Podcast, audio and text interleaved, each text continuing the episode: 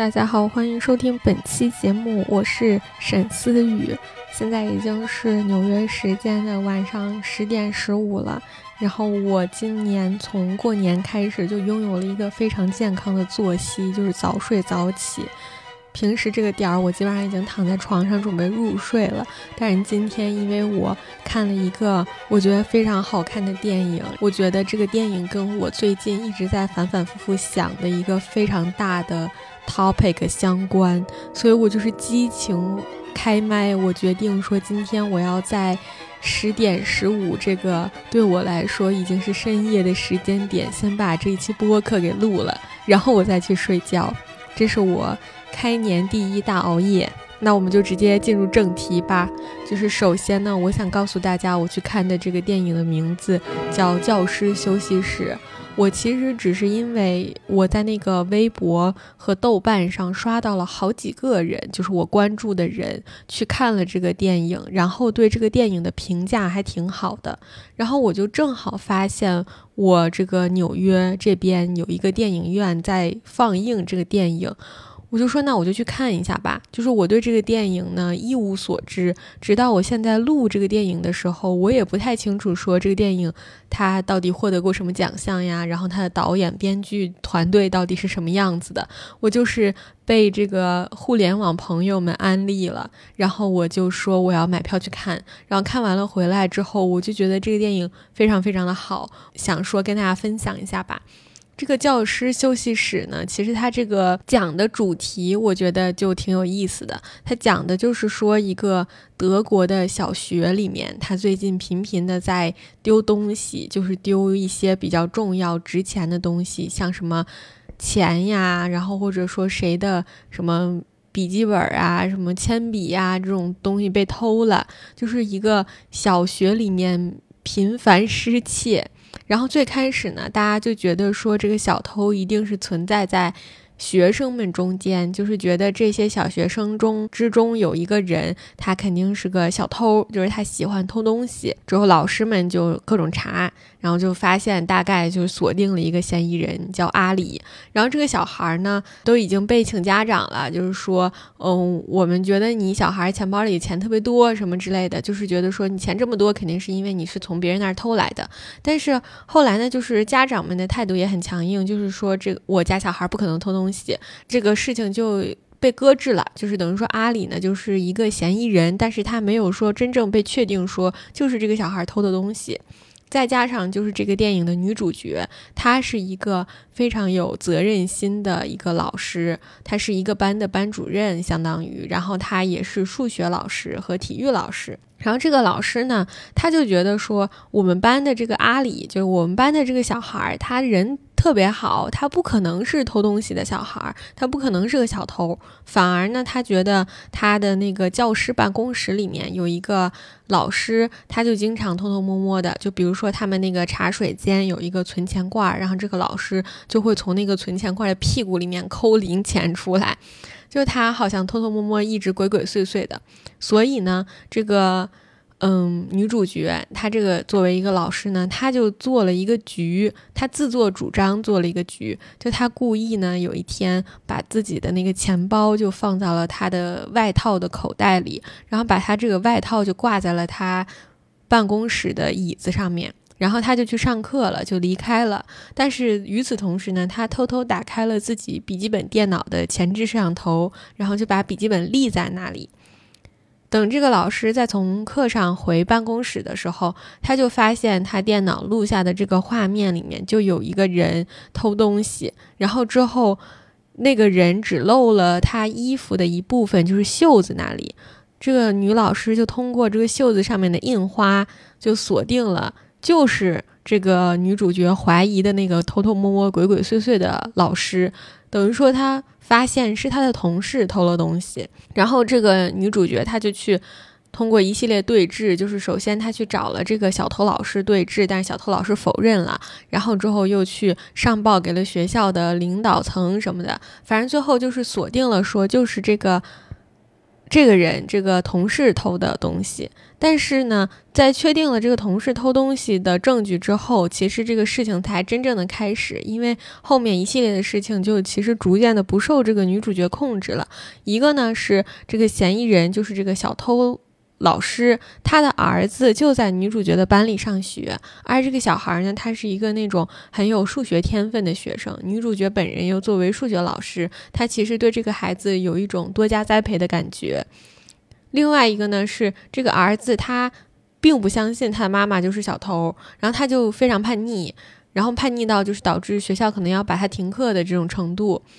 再加上这个小偷老师是小偷的这个消息在学校传开了，虽然学校还没有对这个小偷老师做最终的处罚和决定，也没有公开的跟。所有人说，就是没有做这个 announcement，说这个人就是小偷，这个老师是个小偷。但是大家好像就都知道了：一，这个他们的同学有一个小偷妈妈；二，就是女主角她是通过偷偷的在办公室录视频，就是一个侵犯了别人人权的一个形式锁定的凶手。所以说。后面的这个故事基本上就是在这个闹剧里面展开的。然后我看这个电影的，让我感觉非常受触动的点呢，就是，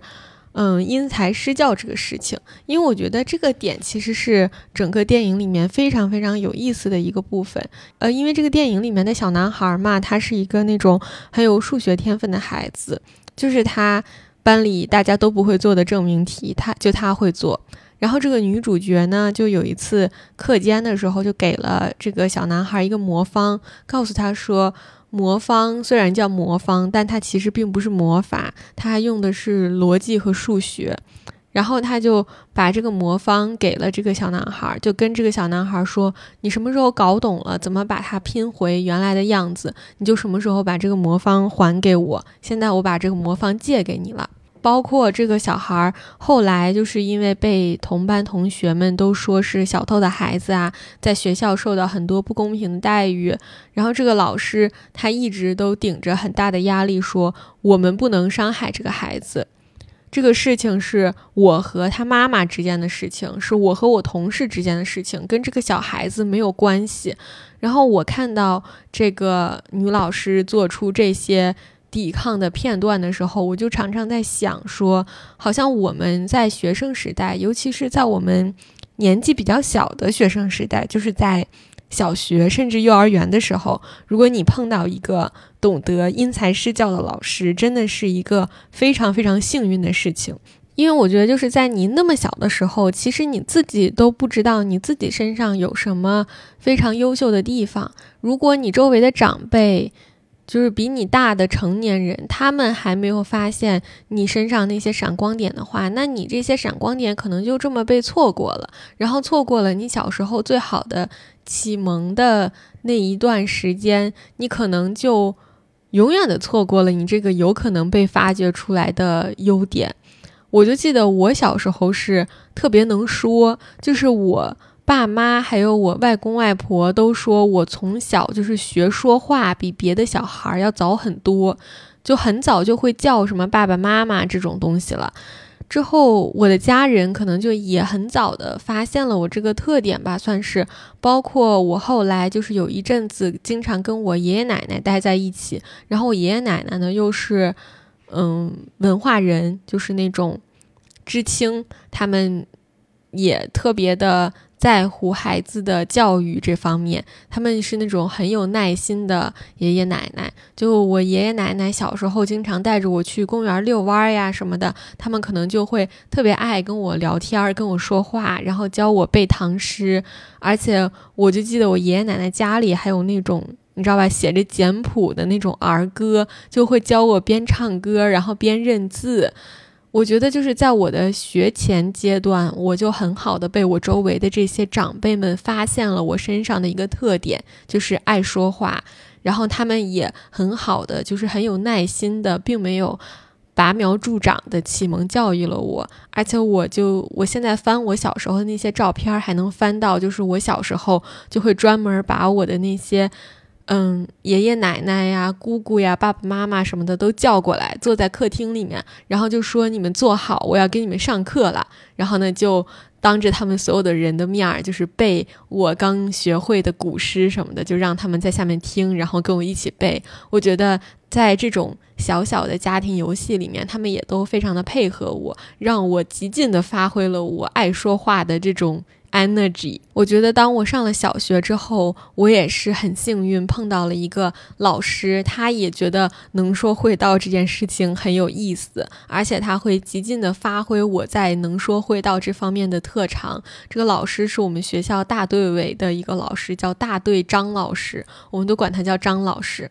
他就发现我好像挺能说的，然后他就主动的让我去学校的广播站，每天就是专门学校有一个广播时间，其实也就是个十分钟、十五分钟那种大课间。然后广播站其实你也没有什么特别的工作，你就是在那个广播站里面拿着麦克风，然后放一首音乐、轻音乐什么的，然后念一段儿。文章，然后他就永远都让我去担任这个广播员的工作，而且还会让我去学校的那种各种活动上面做主持人，什么校庆呀，然后大的那种运动会啊、纪念日啊，什么学校但凡需要一个主持人上去，他就会说：“哦，那我们女孩就选这个沈思雨吧。”就会让我去当这种主持人，基本上就属于那种，一旦这个学校需要一个。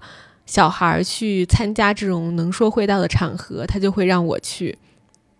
而且那个时候还有很多去市里、去区里参加主持比赛呀，那种类似于。说话类的比赛的那种才艺展示的机会，然后他也会跟这种比赛的主办方介绍说，嗯，我们学校会推选一个小孩儿叫沈思雨，叫我去参加这种比赛，而且这种比赛可能经常是在工作日的时候举办，就是大家其实都在学校里面上学，但是他也会帮助我，就是跟校方协调请假时间，就让我去请假去参加这些比赛。我觉得如果不是他介绍的话，我肯定不会知道有这么多比赛机会。而且，如果不是他告诉我有这种上台去说话的机会的话，我也不会发现我自己其实并不怯场。然后呢，热爱这种站在舞台上讲话的感觉，包括我觉得这些比赛的机会和发挥自己舞台能量的机会。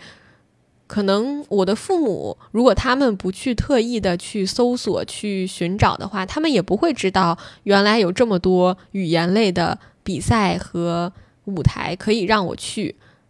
所以我觉得这个大队张老师还是对我的帮助挺大的，就是他让我在一个更大的平台上去发挥了自己的特长。比起我更小的时候，就是我家里的那些长辈告诉我说我在这方面很优秀，然后呢努力的培养我。之外，我觉得大队张老师可能给了我一个更大的平台，去展示我已经积累下来的这些语言上面的天分和能力。然后我就记得有一次，我印象还挺深刻的，就是我好像在班里犯了什么事儿，可能也不是什么大事儿，因为那个事儿我自己都不记得了，反正就是被班主任骂了。然后当时刚好就是学校要举办一个活动，然后这个活动呢就是要找主持人。然后这个大队张老师就找到我们班了，就是说那个我要叫沈思雨去商量排练的事情，因为学校有一个这样子的活动啊，要找一个小主持人，所以他就来找我了。但是呢，当时班主任就当着全班小朋友和大队张老师的面儿说啊，这个沈思雨他都已经这样这样了，就是说我干了什么什么坏事儿嘛，嗯，去干什么呀？就是别让他去了。但是当时大队张老师就很淡定、很冷静的当着班里的小朋友还有我班主任的面说：“哦，那这个一码归一码，这个主持活动他还是要去的。”然后我就觉得当时我对这个大队张老师的态度和他说话的那个语气印象就特别深刻，我就有一种他是我的救星的感觉。我就觉得说，哦，原来我是有一个闪光点的，而且我这个闪光点是会被一个人一直看见，并且永远肯定的这么一个闪光点。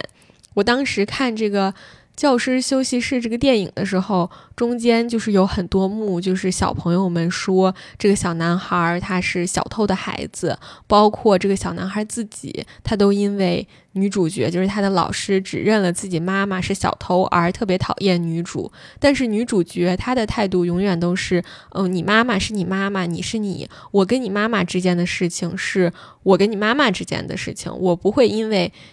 学校里面发生的这些所有的事情，而去忽略你在数学这上面的天分。所以，我作为数学老师，对于一个在数学上面有天分的学生，我的态度永远都是我支持你在数学上面的努力和进步，然后我也会肯定你在数学上面的优秀。包括当时有一次，老师们因为这个小男孩犯的一个错误去开会的时候，就说要不我们就。嗯，劝劝这个小男孩，他们家让他去转学吧。然后女主角也很坚定地说，他是一个很有天赋的孩子。如果现在你让他转去别的学校的话，你可能就要耽误他在学习上面的进度，他这个数学上面的天分可能就要被耽误了。反正女主角大概是说了一些这种话，然后我当时就一下子联想到了我小学时候的这些经历。我觉得我自己从小到大吧，可能都。并不是一个那种特别乖乖女的那种小女孩，就是我可能学习成绩一直都很优秀，但是当别的老师说我不对的时候，我一般都会比较坚持己见，就是我很难承认自己在什么事情上做错了。在这种时候，我也经常跟老师发生矛盾。我觉得在别的老师跟我发生矛盾，或者说我真的在某些事情上犯错误的时候。这个学校里面总有一个老师，就是大队张老师，他非常认可我在某个方面很优秀的天分，并且他不会被别的因素所影响。他对于我这个人的综合判断，我觉得这个是一个特别特别幸运的事情，就包括。我就记得我小时候，当时我们小学是三年级就可以去参加那个全校评选大队委嘛，就是去评选大队委员。然后我三年级的时候就去参加了，当时去参加这个评选大队委员的事情，也是大队张老师非常鼓励我去参加，因为他说你去参与竞选的时候，你需要准备演讲稿嘛，就是整个的竞选流程其实是特别发挥你语言上面的。所谓的煽动能力和领导力的事情，然后他就建议我说：“这你就当成是一个锻炼你演讲能力的机会，去参加这个请那个大队委员的竞选。”然后呢，我就这么去参加了竞选，然后就这么选上了大队委。包括后面有一年，我在。想继续去参加评选大队委员的时候，在班里的内部选举，因为当时就是在班里人缘不是特别好，然后就被内部选举的时候筛选下来了，就没有能进行到最终全校选举的这个环节。当时我大队张老师也觉得特别遗憾，然后他还专门过来跟我说，就是肯定我的能力，然后告诉我。嗯，什么就是人缘啊，或者说你在班里面有人喜欢你，有人不喜欢你是很正常的事情什么的。我就觉得可能不光是在语言上面的天分，我被他发掘了，可能是因为我在语言上面让他发现了我有这个天分，然后我们慢慢慢慢因为这个机缘巧合走近了之后，他对我的整个。人生也有很大的影响，就是让我怎么去拥有一个平常心去看待很多得失上面的事情。我觉得现在想起来也是一个很幸运的事情，就是碰到了一个能发掘你优点，然后并且懂得因材施教的老师。嗯，而且是在很小很小的年纪，我觉得是在我决定了整个。三观的一个年纪吧，碰到了这样一个老师，我就觉得是非常非常幸运的事情。然后我觉得这个也是这个电影里面很大的一个主题，就是因材施教这个事情。然后我觉得就是顺着因材施教这个点去聊吧，我觉得就是因材施教，它可能。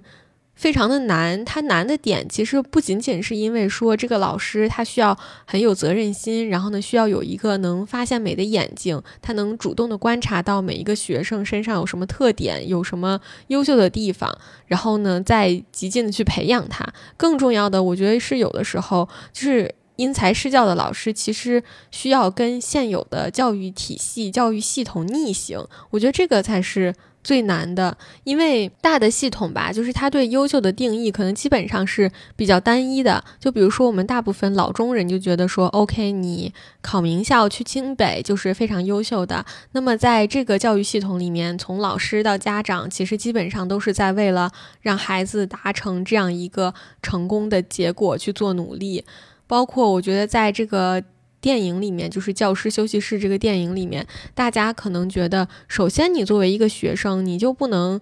呃，惹事儿，对吧？你不能打架，你不能跟学生其他的小朋友发生矛盾，你不能因为这件事情或者那件事情就在班里情绪失控。可能这个才是对一个学生最基本的定义。大部分的教师其实也不会去深究说这个孩子为什么突然就跟别人打架了，为什么就失控了？可能他们只是因为说哦，他打架了，所以他需要有一个停学十天的这样一个处罚结果。但是我觉得，就是这个电影的女主角，她就是很努力的。保持他对教育上面的这个热情，然后并且做出一个说，我不仅要看孩子做了什么，我还要去看这些孩子为什么做这件事情的这个判断。所以我觉得这个可能是非常难的，就是当你在。一个大的系统，它都不再去想为什么的时候，你作为唯一一个去想为什么的人，那你其实就是在跟整个系统逆行。然后这个逆行其实是非常困难的，因为它的阻力很大。就算你可能有的时候是在做对的事情，但是因为阻力太大了，我觉得很少有人能真的这么坚持下去。然后这个电影的女主角可能就是一个很坚持的人。然后我觉得。那些坚持因材施教的老师们，可能也是很坚持的人。然后，包括那些坚持因材施教的家长们，就是根据孩子本身的天分和能力，选择适合孩子的教育系统的家长们，也是嗯很厉害、很坚持的人吧。因为他们都或多或少的在选择跟整个教育系统在某一个时间节点上逆行。就比如说前一阵子，就是我们家就碰见了一个这种事情，就是我妈前一阵儿给我打电话的时候，就说起我家里的一个小表弟，就是我姑姑家的儿子，因为我跟这个呃弟弟年龄差比较大嘛，就是我现在其实都已经大学毕业了要，但是我这个小表弟他今年九月份才要上小学，然后之后我妈给我打电话呢，就是聊我姑姑家这个儿子要上小学的事情。就我姑姑姑父家呢，是在一个国内某二线城市，然后家里的经济状况可能就是也就是那种小康家庭嘛。然后我这个表弟就是九月份就要上小学了，家里基本上从现在就开始在张罗着想这个孩子升学的事情。然后他们现在呢，就是有两个选择，一个呢是选择一个离家特别近的有一个学校，然后这个学校可能走路呢就能上学，但是学校整个的教育资源呢，可能就是说一般般。然后家里呢就说要想着说让孩子去接受更好的教育资源，就说送去市里。一个比较好的小学，这是另外一个选择。然后，但是那个学校呢，一个呢是他要交一些赞助费，所以就要花一些钱；另外一个呢，就是他离家比较远，每天可能就是要有父母花很大的精力，准时准点的去接送孩子，要骑电动车或者开车。去送孩子上上下学，但是我姑姑姑父呢，他们都是有一个朝九晚五的工作的嘛，双职工家庭，可能就是说他没有办法做到每周周一到周五每一天都能送小孩准时准点的上下学，这就是一个很大的困难。另外一个呢，就是我这个小弟弟，他的身体不是很好，就是他属于那种有点体弱多病的小孩，就好像每。每个月动不动就是感冒发烧啦，就要去医院挂水、打点滴，或者严重的时候还要稍微在医院住两天的那种小孩儿。所以可能每天你来回奔波上学，对孩子来说也是一个身体上面能力的消耗，而且好的学校肯定学习压力就也会比较大嘛。所以这个可能对孩子的身体健康也会有一些些的影响。所以呢，就是我就觉得说，如果你把这两个学校的好处和坏处，你分别就列出来的话，你就会发现去这个好学校，可能，嗯，唯一的好处就是教育资源好，但是坏处会有一箩筐。然后去这个差学校，唯一的坏处就是教育资源差，但是好处可能会有一箩筐。然后对于我小表弟这个个人情况来说，好像去这个离家近的，但是普普通通的这个小学，就是一个自然状况下更好的选择。但是咱们老中家庭呀，就是有一个。很大的毛病就是，我们如果能上清北，克服万难也要上清北。我妈那天给我打电话的时候说这个事情，就说我姑姑姑父，还有包括他们一家子其他的长辈如何如何纠结。然后我就很好奇，我就说我当时是怎么做出上我当时那个小学的决定呢？然后我就问我妈说，我当时上小学这个事儿是怎么搞的？然后我妈就跟我说，她当时跟我爸唯一做的一个比较迅速和坚决的关于我上小学的决定，就是要送我去上寄宿小学。因为他们两个人当时工作就是很忙，忙到那种经常出差或者加班，他们就是绝对没有时间在工作日照顾小孩的父母，所以他们就很迅速的因为自己的工作情况做出了一个决定，说我们要送孩子去上寄宿小学。之后在这个决定做好了之后，他们就发现说北京的寄宿小学其实也。不大多选择就比较少，而且我当时小时候的时候身体素质也比较差，所以他们就是想让我去上一个嗯吃饭和住宿环境稍微好一些的小学，所以这个选择就更加少了。再加上我爸妈当时开始物色小学的时间稍微的有一点点晚了，因为很多寄宿小学的招生其实是早于走读制小学的，所以他们选择就少上加少又加少。所以最后基本上就是在本就不多的选择里面选择了一个让他们看起来觉得嗯最好的小学，然后我就这么着去了这个小学。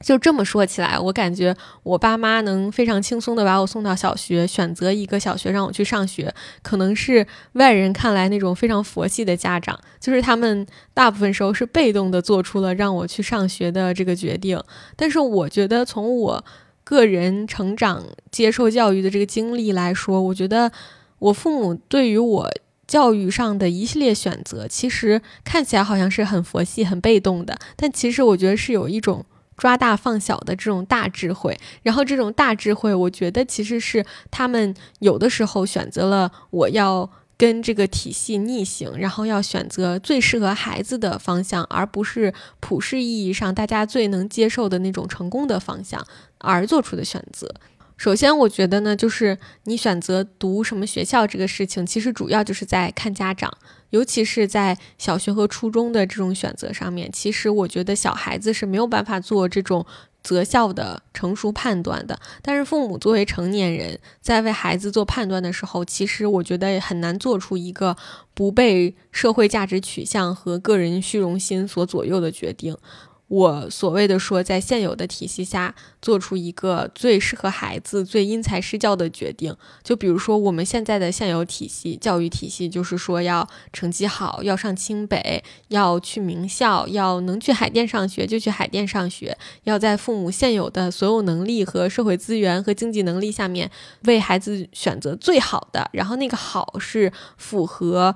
大的社会价值观的那个好，那个优秀，但是这些其实就是我所谓的嘛，就是社会这个大系统强加给我们的所谓的对于好的东西的定义。然后我觉得大部分父母在纠结，比如说我的姑姑姑父，他们在纠结，其实都是因为他们自己并没有被这套价值观所完完全全的驯服，然后多少呢？在另外一方面，其实又会受到这个价值观的影响，就是他们并没有完完全全的抛下这个价值观，但是他也没有完完全全的融入这个价值观。我觉得那些完全融入并且内化了这一套体系的父母和完全不在乎这个社会眼光的父母，其实他们都不可能会是那种纠结的父母，完全不会纳入我们的这种讨论范围。所以我感觉，大部分父母面临的其实都是，当我们生活在这个系统里面，但同时又不完全认可这个现有的系统的时候，如何智慧的带着孩子小小的叛逆一下，偶尔的逆向而行一下。我感觉这个是我们大部分人在考虑的事情。然后我觉得我爸妈其实是属于那种大部分人，因为他们绝对不是那种完全不在乎、特别特立独行的家长。我妈当时就说，她跟我爸非常坚定的说要把我送去教育资源比较好、比较集中的区域上学。我们家当时是住在北京朝阳区和通州区的这个交界位置，所以说按照。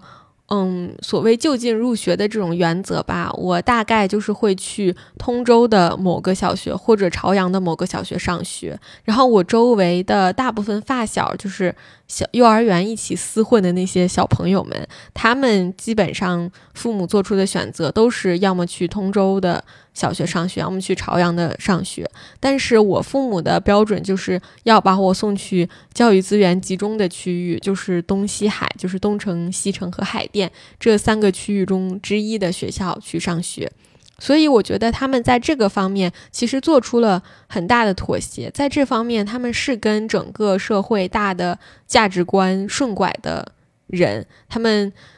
不顺拐的地方，我觉得其实也有很多。就比如说很明显的一点，就是我从小到大没有上过任何的补习班儿。我就记得我上小学的时候，其实我的学习成绩很优秀，就是一直学习成绩都很好，可能是那种名列前茅、数一数二的小孩儿。但是我周围。嗯，名列前茅、数一数二的其他小孩们，他们的父母都会给他们报很多奥数班儿、作文班儿、英语班儿，就是这种各种各样的补习班儿。但是我从小到大就没有上过这种类型的补习班儿，就是我不会在学校周一到周五的课程之外，在周六日或者其他的时候再去上这种为了。符合应试教育或者在应试教育中名列前茅、获得更高成绩的这种类型的班儿，我也上过一些课外班儿，但是上的都是什么演讲班啊、什么英语口语这种东西。就是我父母选择这些课外班的逻辑，也不是说像海淀鸡娃那种逻辑，就是哦，我的孩子不能只是一个学习成绩好的书呆子，他还得十项全能、德智体美劳全面发展。我父母纯粹是觉得说，我的个人生活不能太枯燥，就是我要拥有一些兴趣。然后我就像我之前说的嘛，就是对语言这方面很感兴趣。然后我自己就会去主动的去体验，就是说，哦，我发现哦，少年宫的这个班好好玩啊，我一定要待在这个地方，我要待在这个地方玩，就是抱着这种心态去上了所谓的这种兴趣班、课外班。包括就是我记得我上小学的时候吧。我们学校不是住宿嘛，然后一般情况下都是每周五的中午，父母来接，把小孩接回家过周六日。但是，嗯，我父母经常是那种，如果能赶上五一、十一这种小长假的时候，他们都会偷偷的去找我的班主任，给我多请一天假，这样我们全家就可以说在小长假的时候错峰跟别人出去玩儿。嗯，我就记得我小时候经常是，比如说周四的晚上，在全班的小朋友羡慕的那种注视下，高傲的拎着我的书包从班里走出去，然后跟着那个传达室上来到我们班门口等我的大爷一起手牵手去学校门口找在门口等我的妈妈，然后再跟着我爸妈一起火速的奔赴机场或者火车站去出去玩儿。就是这样，你就可以错峰出行。别人都在赶着出去玩的那一天，你们已经在玩了。就是我们家经常是会这样子的。然后我就觉得说，嗯，在这些小点上面吧，我父母又是一个跟整个大系统逆行的人，就是他们抱着一种嗯，放弃了自己既要又要这种心态的态度，带着我一起。出去玩儿，就是带着我一起拥有一个放松的心态长大吧。我觉得很多父母都是既要又要的那种父母，就是他既希望孩子幸福快乐的成长，然后又想要孩子符合世俗意义上的成功，就是十项全能，学习成绩也好，嗯，德智体美劳全面发展。所以我觉得我父母在这一方面就是很大程度上做出了牺牲，就是他们放弃了让孩子做一个。世俗定义上面最优秀的小孩儿，而且我感觉就是，其实我的学习成绩吧，在学校其实一直都挺不错嘛。但是我爸妈呢就不会说说，哦，既然这个孩子在学习上面有天分，那我们就再加把劲，让他成为年级第一。他们想的是那种，哦，那既然他学习上面跟得上，不操心，那我们就用剩下的时间，让他最大程度上面体验一下人生中其他的快乐吧。我就感觉这个是在现有的教育体制下面，其实父母很需要克服的这个问题，就是他一方面是既要又要的问题，另外一方面是你的野心其实会随着你的能力不断的扩张这个问题，就是当你的孩子有机会成为现行系统里面成功的那一个人的时候，你要为了增加这个成功的几率做到什么程度？我爸妈选的就是说创造一个环境。然后让这个孩子在这个环境里面成长，然后发现说，哦，他有可能会成为成功的人，但是他不为争取这个更大的几率做更额外的努力了。但是有的父母可能就是说，哦，那既然孩子的自身条件是有机会的，就本身他在学习上面有一些天分，那么我就要尽一切努力，让这个孩子去获得更大的成功。我觉得这个就是一个选择问题，而在我们最初选择的时候，就是在这个父母选择给孩子做择校的时候，可能就已经在面临这个事情了。我觉得我看我姑姑和我姑父纠结自己家孩子上小学的这个问题的时候，我就在想说，哦，其实这个纠结就是最常态的、最普通的事情，因为你在你决定让孩子去上学的那一刻，就是你。进入了这个系统的入场券，然后你拿着这个入场券，你就会时时刻刻的都在面临这样一个抉择：是我要跟这个系统顺拐着走，还是说我要费一些力气，在某些时刻跟这个系统逆向而行？而在哪一个时间点，在哪一个时刻，在什么样的机遇下面带着孩子逆向而行？这又是一个就是很需要度去掌握的问题。然后我觉得我。这一系列的思考吧，可能都是因为看了这个《教师休息室》这个电影。就是我觉得《教师休息室》这个电影从头至尾都其实在讲的是，在这个学校大的教育环境、教育系统下面，这个女主角她作为一个老师，作为一个个体，她选择跟这个系统逆向而行的一个又一个小小的节点。然后这个电影的结局其实也是稍微有一点点。开放式结局的，就是他并没有告诉你说，这个孩子就是这个有天数学天分的小男孩和他的母亲最终得到了一个什么样的处置和处理的结果，但是他也给了你一个稍微积极一点、正向一点的引导吧，就是说你在这个学校里面。这个女主角，这个老师，她作为一个对教育抱有热情，然后相信因材施教，并且在这方面有一些坚持的老师，她在面临着种种困难的时候，但是一直到最后，她都选择说：“我还是要坚持我这一套价值观。”虽然我们其实也不知道这个老师最后结局的走向到底是什么，但是我觉得整个这个电影都给我了一些这种思考吧，就是一个个体在大的系统下面。如何选择逆向而行？那这期节目就到这里啦。如果大家有条件的话，去看一下这个电影吧。拜拜。